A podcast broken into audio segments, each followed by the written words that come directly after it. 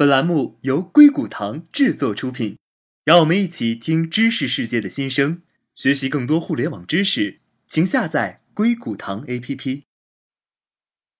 这条音频和你分享硅谷堂 CEO 老探创业的一些心得体会。你提供的服务是否具有独一无二的价值？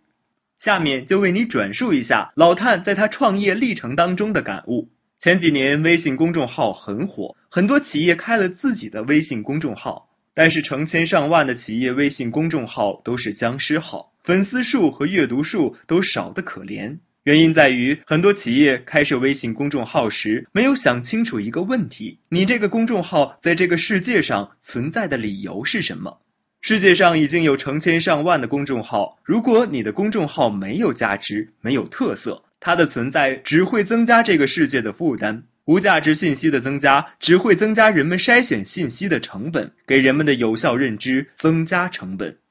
同样的，更早年时间，电商很火的事情，很多传统企业开了网店，甚至有的企业自己开发电商平台。但是残酷的现实是，大部分的网店都是亏本的，小部分的网店勉强盈亏平衡，只有少数的网店是盈利的。这些传统企业开网店也是没有想清楚一件事情：你的网店存在的理由是什么？已经有无数的人在开网店，而且卖的东西和你一样，你也去开了一个网店。如果你所卖的东西没有特色，只是无数同类商品当中的一种，那人们为什么要去买你的东西？你的网店的存在只会增加用户购买东西时筛选的成本。作为一个创业者，我最近领悟到一个心得。要仔细审查自己做的每一件事，想想他们是不是都是有价值的，是不是都是独一无二的。如果你做的事情是可有可无的，很多人都已经在做了，而你只是很多人当中的一个，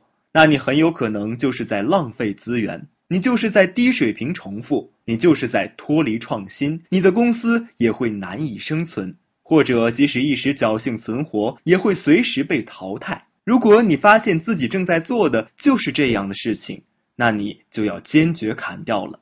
公司要生存下去，必须要让产品和服务具有独一无二性，具有不可替代性。在用户眼里，你的每一个商品或者每一项服务都必须有特色，有不可取代的价值。作为一个创业者，一开始资金少，资源少，要想为这个世界提供独特的价值，就需要减少你做的事情。你做的事情多还是少，并不重要，重要的是你做的事情是否具有独特的价值。要发现一件你能够做的，而且具有独特价值的事情，可能需要花费你很长的时间去摸索。但是这里有几个关键点：第一，你做的事情要尽量少，一开始最好只做一件事。你做十件毫无特色的事情，比不上你做一件独一无二的事情。作为创业者，你的资源很有限。你一开始就做很多的事情，资源太分散，你就没办法在每一件事情上深入思考、深入挖掘需求。